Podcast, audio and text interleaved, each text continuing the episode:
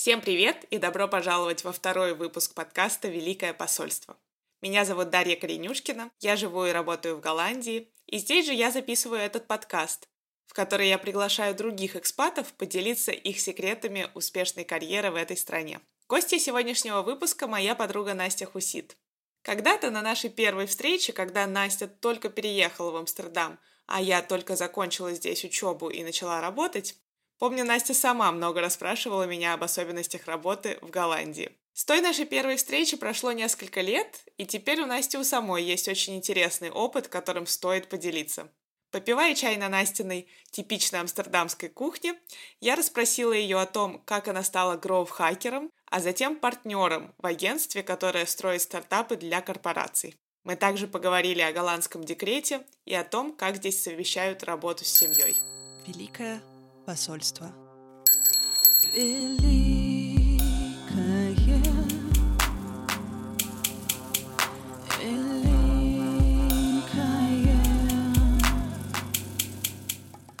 Привет, Настя! Привет, Даш. Я бы хотела начать нашу беседу с того, как ты жила до переезда в Голландию, откуда ты, чем ты занималась и как ты попала сюда, в Нидерланды. Я из Оренбургской области, но э, переехала в Москву э, учиться в университете.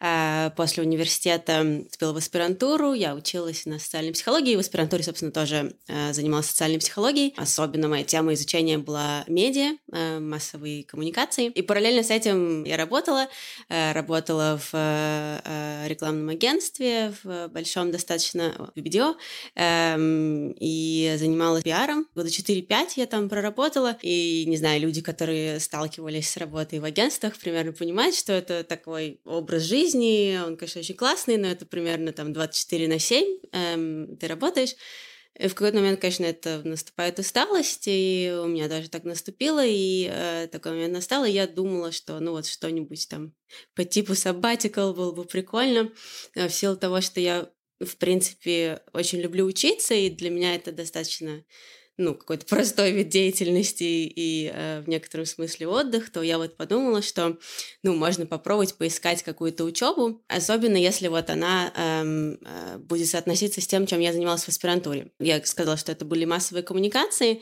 и я занималась именно аспектом э, социальной психологии в массовых коммуникациях. И я понимала, что, ну, вот у меня был некоторый, эм, некоторый разрыв там в моих знаниях с точки зрения э, именно культуры медиа. Поэтому я начала искать программы, программы, которые э, посвящены именно этому. Э, очень просто я, я сделала посмотрела рейтинг университетов, рейтинг программ, несколько э, там, мировых рейтингов, и увидела, что вот университет Амстердама э, по медиапрограммам там один из ведущих. Ну и, собственно, так я решила податься на программу. И я подавалась в несколько других университетов, не только, э, не только здесь, но мне еще было важно, чтобы университет пред, Э, предоставлял стипендию, ну, в силу того, что это год ты живешь без работы, поэтому, конечно, стипендия была важна. И вот в университете Амстердама я поступила на программу, и мне дали стипендию. Собственно, так я здесь оказалась. Да, многие именно так попадают в Нидерланды, сначала приезжают учиться и затем остаются работать. Что дала тебе в итоге магистратура здесь? А, и насколько она соответствовала твоим ожиданиям? Хороший вопрос. Я, э, пожалуй, буду честно на него отвечать. В силу того, что у меня были не, не очень высокие ожидания, то, пожалуй, это им соответствовало. В принципе, я хотела год провести как бы интересной жизни. И мне, конечно, несомненно, было очень интересно учиться, но тут еще нужно понимать, что тут образование в Голландии так построено, то есть тут есть, э, ну, вот эти мастерские, магистр или магистрские программы э, в университетах, они больше заточены на какой-то научный академический подход и менее заточены на, э, на практику. Есть там другие университеты прикладных наук, вот там уже больше, больше как бы практическая ориентация. Но вот в моем случае это было более такая академическая академическое, то есть это было очень много э, статей, очень много там чтения, обсуждения, и все это супер интересно. Но э, по итогам не то, чтобы ты заканчиваешь э, эту программу с каким-то багажом прикладных э, навыков, которые тут же на рынке сильно оказываются востребованными. То есть это на самом деле на деле это было не так. В целом, опять-таки, это моим ожиданиям соответствовало в, в том смысле, что мне было очень интересно учиться, несомненно. Но в плане, например, поиска работы я не могу сказать, что это прямо очень сильно чего-то такое дает. Вот ты сама упомянула поиск работы. Очень важный вопрос э, для очень многих людей, я уверена, для наших слушателей. Расскажи, как проходил твой первый поиск работы и что ты думаешь, раз это была не учеба, что явилось ключевым фактором, который помог тебе найти твою первую работу? может быть, там э, с кем-то разговаривал до этого, тоже упоминали, что здесь э, в Голландии, если ты уч, отучился в университете, э, то потом у тебя есть право еще остаться на год в, э, в стране, это так называемый зукьяр, то есть э, год, в который ты можешь искать, заниматься поиском работы, э, ну, оставаясь там на совершенно легальных основаниях, и при этом работать где угодно, там на полную ставку, на полставки, как угодно. Ну, я решила, что надо этим э, воспользоваться. Сначала я сделала несколько стажировок, э, и поработала на, на нескольких некоммерческих проектах. Это было не так сложно найти, ну, как какую-то network тебе, конечно, дает э, учеба в университете. Вот, собственно, через своих э, знакомых, там, через профессоров, через учителей я вот нашла э, несколько таких стажировок. Мне было интересно, я писала несколько работ в университете по связанных с модой и там с городской культурой. И вот через это мне там советовали какие-то проекты, в которых можно поучаствовать в качестве стажировки, в качестве стажера. Вот это я прошла. Потом, ну, собственно, я параллельно, конечно же, все это время искала работу. И э, было не так просто. Это был немножко кризисный год тогда, 2014 э, здесь. Я, я знаю там по многим своим знакомым, что было не так просто найти работу. И в какой-то момент я обратилась, ну даже не обратилась, а так получилось, что, в общем, я поговорила там с подругой своего молодого человека. Она как раз хотела начинать заниматься карьерным коучингом. И я, в общем, была как бы у нее первый подопытный в этом плане. И довольно быстро она упомянула такую штуку, как growth hacking взрывной рост, да, это э, называется э, по-русски. Ну, то есть такое направление э, в маркетинге, в коммуникациях. И оказалось, что вот в, в Амстердаме есть академия, э, которая учит э, специалистов таких, и академия очень, ну, они тогда были там одними из первых в Европе точно, и очень востребованными. Ну вот, собственно, я решила, что ну почему бы не попробовать. И после того, как я отучилась в этой академии, вдруг получается так, это интересно, что ты вдруг получаешь какой-то навык, который просто востребован на рынке. А, это, наверное, немножко почувствую себя программистом, э, потому что вот с этим навыком оказывается, что э, ну, ты соответствуешь каким-то там требованиям, ожиданиям рынка, и вот, ну, то есть вдруг оказывается, что к тебе приходят и, и предлагают работу. Это было, конечно, интересная э, немножко, ну, для меня интересная позиция, в силу того, что я гуманитарий. Мне кажется, с гуманитарным образованием всегда ну, не так просто найти работу. Но тут вот так сложилось.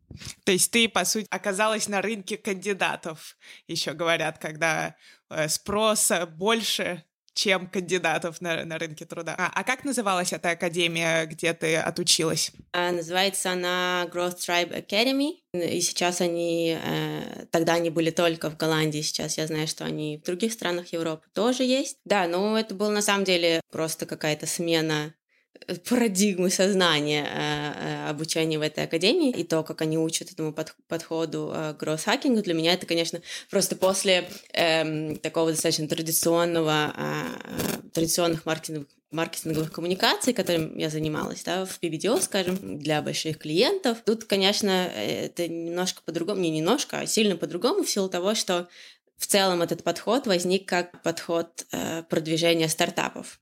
И тут, конечно, есть своя специфика. Это, соответственно, там, ну, начиная с того, что у стартапов нет, конечно, больших бюджетов, таких, как у больших компаний, они не могут нанимать агентство. И поэтому весь подход вот основан на таком э, экспериментальном подходе. Ты делаешь какие-то вещи, которые э, не сильно э, большие до, тех, до того момента, пока ты не понимаешь, что да, вот это работает, вот тогда ты начинаешь вкладывать туда больше денег. И есть такая навыков э, growth hack. Если посмотреть на эту модель, то она такая э, похожа в букву Т. То есть ты у тебя должен быть широкий э, набор знаний и навыков по разным дисциплинам маркетинг, маркетинговым, но где-то вот в одной там и в двух дисциплинах ты, то есть, можешь там как-то углубляться. И там это уже зависит от тебя, да, там что тебе больше интересно, это может быть, это может быть там данные, аналитика, а может быть копирайтинг и, или что-то такое, но в целом нужно понимать, что ты должен более-менее владеть там большим набором а, инструментов. Ну, это было очень интересно. То есть первая работа, которую ты нашла, в итоге после вот стажировок э, и эм, нескольких небольших, скажем, проектов в стартапах. Первая работа была хакером роста. Расскажи, пожалуйста, про нее, э, где это было и чем по факту ты занималась? Да, это была работа, и да, именно хакером роста. Э, я попала в компанию, в которой я, собственно, до сих пор и работаю, уже примерно пять лет. Называется она One, которая на тот момент занималась созданием э, стартапов для больших организаций. Тогда это была небольшая компания, до, до сих пор, собственно, относительно небольшая. Ну, конечно, мы выросли за это время, но тогда нас было где-то человек 20. Сейчас около 50. И собралась очень хорошая команда людей с э, предпринимательским подходом, очень много людей с техническим бэкграундом, программистов, ну вот в том числе э, гросс-хакеров. Компания занималась, вот как я сказала, строительством стартапов, созданием стартапов, то есть мы действительно э, э, создавали продукты, запускали их на, на рынок, собирали команды, которые этим занимаются. Подход был такой, что в командах всегда были люди со стороны нашей компании, со стороны OneUp, ну, то есть специалисты там, например, в кросс-хакинге, специалисты в э, управлении э, такими командами, э, стартаповскими командами. Ну и, конечно же, мы добавляли людей со стороны клиентов, то есть со стороны больших компаний. И вот вместе так эти команды существовали там год-два, ну вот сколько есть жизненный цикл стартапа, пока ты проверяешь там, тестируешь все эти гипотезы, насколько стартап жизнеспособен, насколько он соответствует рынку и может приносить какую-то прибыль. И я присоединилась как э, хакер роста э, к одной из команд. Она тогда как раз только-только запустилась. Это была команда, созданная э, для достаточно большой страховой компании э, голландской. И э, мы работали вокруг проблемы, собственно, это проблема у многих э, финансовых э, организаций в Голландии, связанная с тем, что э, их традиционная э, Э, традиционная аудитория, традиционная группа пользователей, условно говоря, уменьшается и уменьшается, а как работать с более молодыми аудиториями, на тот момент было, было актуально работать с миллениалами, сейчас это уже, скажем так, сказали, но на тот момент, да, как с ними работать, как с ними разговаривать, они не знают, и как запускать продукты для миллениалов, они тоже не знают, потому что, ну, у, у этой э, группы э, другие требования, и вообще, как бы, и жизнь изменилась уже, там, начиная с того, что если условно говоря, родители миллениалов думали о, работе там на десятилетие, думали там о том, что ты покупаешь дом на десятилетие, да, заводишь рано семью, то вот, скажем, у миллениалов подход не такой, ты часто меняешь работу, у тебя собственное жилье получается, появляется позже. Ну, это сильно влияет, соответственно, на то, а, какие продукты в плане страхования или в плане финансов а, ты выбираешь. Ну и вот мы работали вокруг этой проблемы, а, проблемы для компании, ну, проблемы и для людей тоже, в силу того, что они не находят находят продукты соответствующего их э, требованиям. Вот, и вот мы запускали с, э, с командой э, ребят, мы запускали новый стартап. Он просуществовал в итоге около полутора лет, вот в таком виде, как бы вне, вне большой организации. И вот за эти полтора года мы, в общем, доказали, что ну, на это есть спрос, и у нас была там база клиентов достаточно большая, и вот в этот момент компания решила, что можно как бы уже продукт э, переводить внутрь организации. Ты сказала, что это то, чем занималась э, твоя компания лет пять назад, когда ты пришла. А сейчас э, вы занимаетесь каким-то другим направлением, и как твоя роль поменялась за это время? Да, сейчас направление немножко другое или сильно другое. Что мне нравится в этой компании, что ну, компания меняется в силу многих причин, но в силу и того, что мы как бы учимся э, с, на своих проектах, мы видим, какие есть запросы у наших клиентов, и поэтому, собственно, в, в компании мы стали заниматься э, в том числе и э, стратегией инноваций, и сейчас мы еще занимаемся э, в том числе и менеджментом инноваций. У нас, например, есть собственное, собственное программное обеспечение для больших компаний, вот, которое помогает им Э, отслеживать, как работают, собственно, их э, инновации на разных уровнях, на уровне большой компании, но также на уровне каждого отдельного проекта. И вот, да, вот OneUp ушел более, больше в это направление. Мы до сих пор, э, до сих пор команды работают над тем, чтобы создавать стартапы, но есть еще вот как бы два уровня выше. И эм, моя роль поменялась. Сначала я отвечала за одну из практик, которая есть у нас э, в компании, связанная с гросс-хакингом, но, но не только. Эм, то есть у меня была, ну, есть команда из, э, наверное, у нас сейчас около 12 человек. То есть ты уже руководишь командой из 12 человек? Да.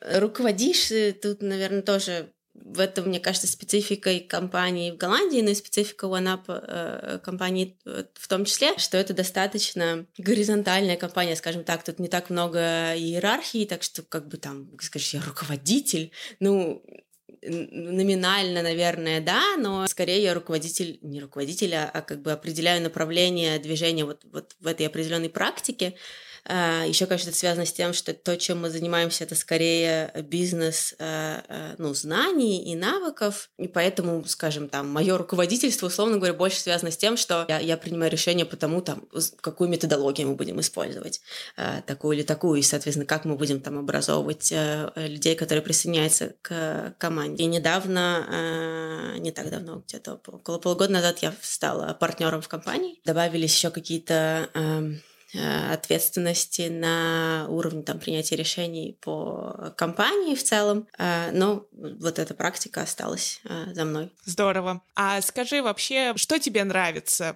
в культуре компании OneUp и вообще в Голландии? Ты уже упомянула, например, то, что стиль менеджмента отличается, да, не очень много иерархии. Что еще тебе нравится. Да, мне нравится, что это достаточно горизонтальная компания, это так. Мне нравится, что в культуре компании есть такое понимание, что нужно все время учиться, то есть э, постоянно расширять свои знания, адап ну, адаптироваться или там быть на шаг впереди твоей индустрии, трендов твоей индустрии.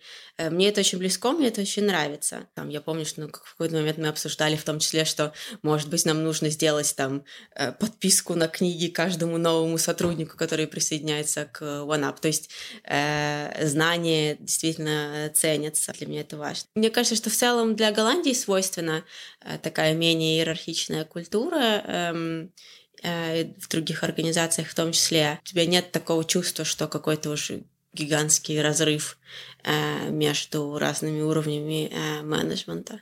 А было что-то, к чему было сложно адаптироваться, или что-то, что тебе не очень нравится в культуре работы здесь? Ну вот сложно адаптироваться, пожалуй, было к моменту того, что Здесь есть такое строгое разграничение на работу и, собственно, свою жизнь. Ну, это э, work-life balance, это очень важно здесь. Э, просто мне, как бы, будучи с немножко такими ожиданиями э, московской работы, когда ты... Это нормально работать там в поздно вечером, это нормально работать в выходные, ты постоянно на связи. Здесь такого нету. То есть вот там многие работают с, с 9 до 5, и это нормально несомненно, это нормально. У многих тоже, э, если это люди с семьями, то достаточно много людей уходят на э, сокращенную рабочую неделю по разным причинам. То есть люди не находятся постоянно на связи. И не то, что это, это не хорошо, это неплохо, наверное, это, наверное, как раз это хорошо э, для, для жизни. Но это для меня это было немножко неожиданно. И к этому, может быть, было не так просто адаптироваться. Мне казалось, что ну вот давайте, ну мы же сейчас быстро, мы сейчас давайте, давайте, на выходных все соберемся.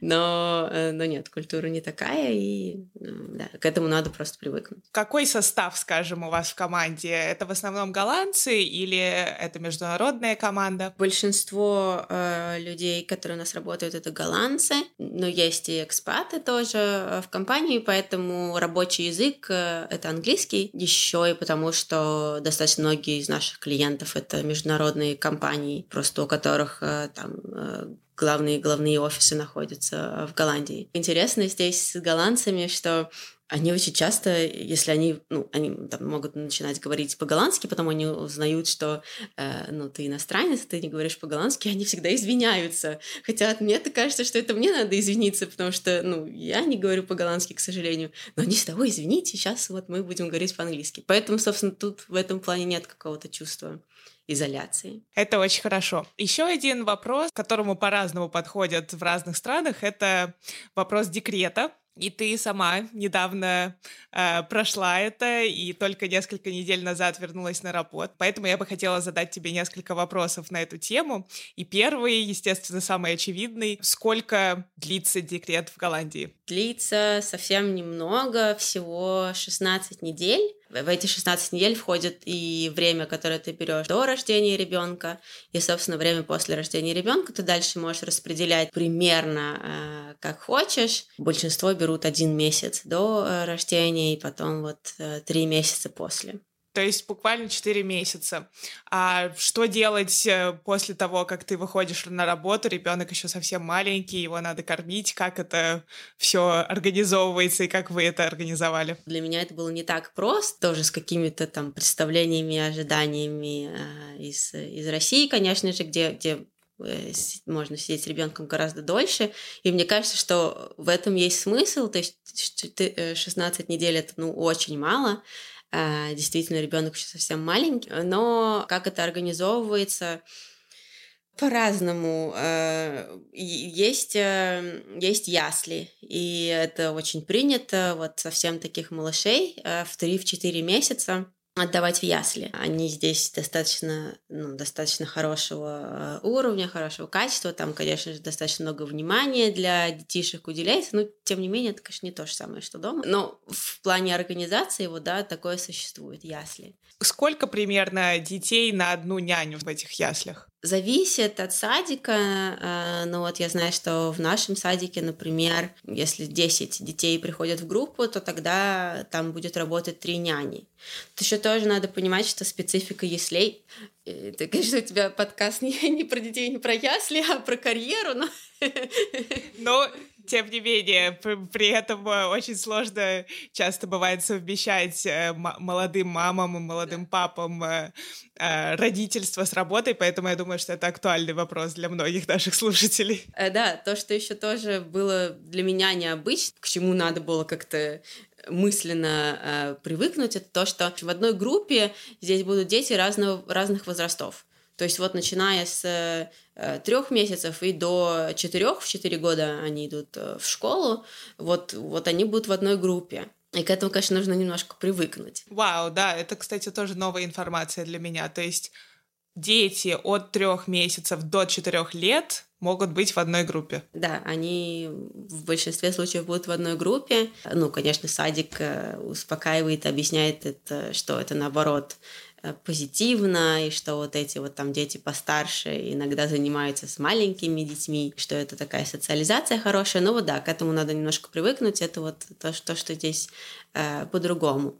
Еще что по-другому и что влияет на, на адаптацию и возобновление работы, это то, что в большинстве случаев, особенно вот с такими маленькими, конечно же, не начинают с, пятидневно, с пятидневных яслей. То есть очень, ну, я не знаю таких, кто родителей, вот среди моих знакомых нет, кто бы в 3-4 месяца отдал ребенка на 5 дней в ясли. То есть чаще всего это либо там два дня, либо три дня. Соответственно, это значит, что либо оба родителя, либо один из родителей должны уходить на сокращенную рабочую неделю, то есть работать 3-4 дня в неделю, остальных дней сидеть с ребенком. Здесь еще, по моему опыту, по крайней мере, не не сильно принято иметь няню, ну, то есть как, нет, конечно, это принято няни, но вот не так, что э, нанимают няню там на полную неделю или там на, на, на много дней в неделю, это не очень часто встречается. все таки там няни там на, на несколько часов, ну, на день в неделю бывает такое.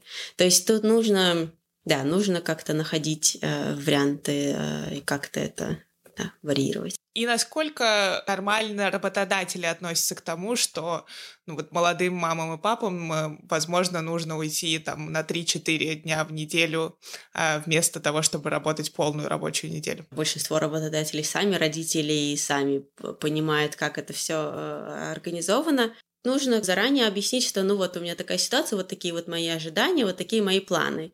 И, собственно, тогда, да, нет, это не, это не такая большая проблема. Большинство работодателей э, идут навстречу и готовы как-то вместе с тобой думать и придумывать, как, э, как это лучше сделать. Может быть, еще тоже Что интересно, например, здесь есть э, э, такое правило, что если это э, для мам, если там это э, кормящие э, мамы, то э, работодатель должен тебе обеспечить определенную среду э, в офисе э, для там, либо для кормления, либо там, для сцеживания. И плюс ко всему прочему, э, э, тут есть тоже такое правило 25%, то есть если вот опять-таки для кормящих мам до 9 месяцев ты можешь 25% своего рабочего времени использовать на кормление.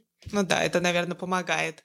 А что касается молодых пап, какие у него есть права, э, какие у них есть права, когда рождаются дети? У пап вот с прошлого года им увеличили э, количество декретного отпуска папского. У них есть одна неделя, которая оплачивается полностью, и плюс еще 5 недель, которые они могут взять э, и которые будут оплачиваться в размере 70% э, от э, заработной платы. Ну и дальше там папы сами решают, как они хотят это, это время использовать, и хотят ли они брать эти недели. Думаю, что пора переходить к заключительной части нашего разговора. И в этой заключительной части я бы хотела попросить тебя немножко порефлексировать, скажем так, о твоей жизни здесь. И первый вопрос. Почему, собственно, Голландия? И почему ты решила выбрать именно эту страну в итоге для, для жизни и стала называть ее своим домом? Это хороший вопрос, но я рассказала, как я сюда попала. Собственно, честно говоря, у меня не было какого-то стремления быть именно в Голландии, поэтому, к сожалению, у меня нет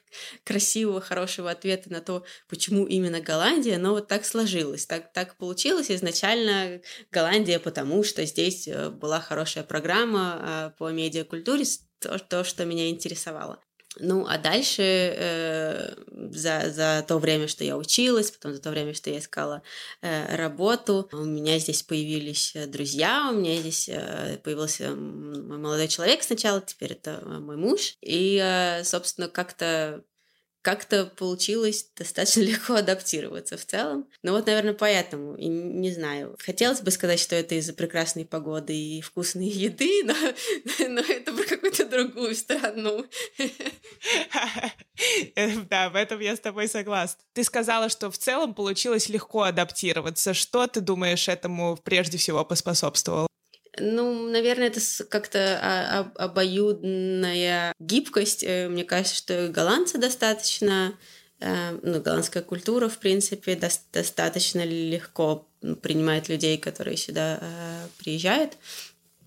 То есть это, это тут достаточно сильная экспатская комьюнити, скажем так, то легко найти друзей. Но и в целом с моей стороны тоже готовность как-то адаптироваться и, и принимать а, новую реальность. Да, Амстердам вообще один, наверное, из самых международных городов в мире, поэтому я с тобой соглашусь, что здесь э, очень нормально быть не голландцем, и это очень помогает в адаптации.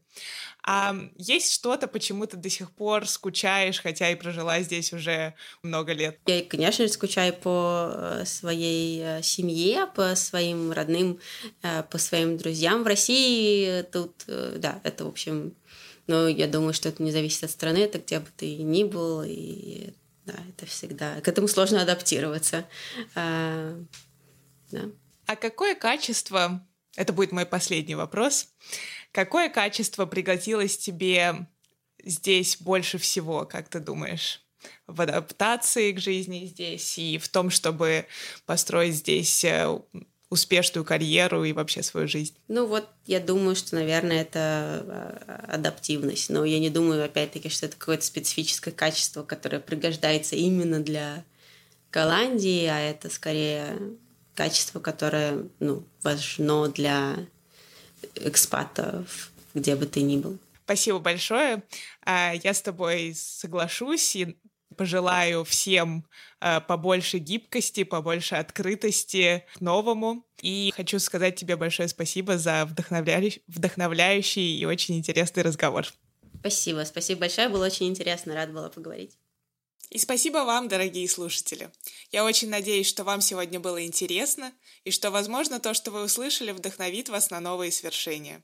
Я буду рада вашим комментариям в любом приложении, где вы слушаете мой подкаст. Также у меня есть телеграм-канал «Великое посольство», где вы можете писать свои вопросы и пожелания. На этом я с вами прощаюсь. До новой встречи в следующем месяце.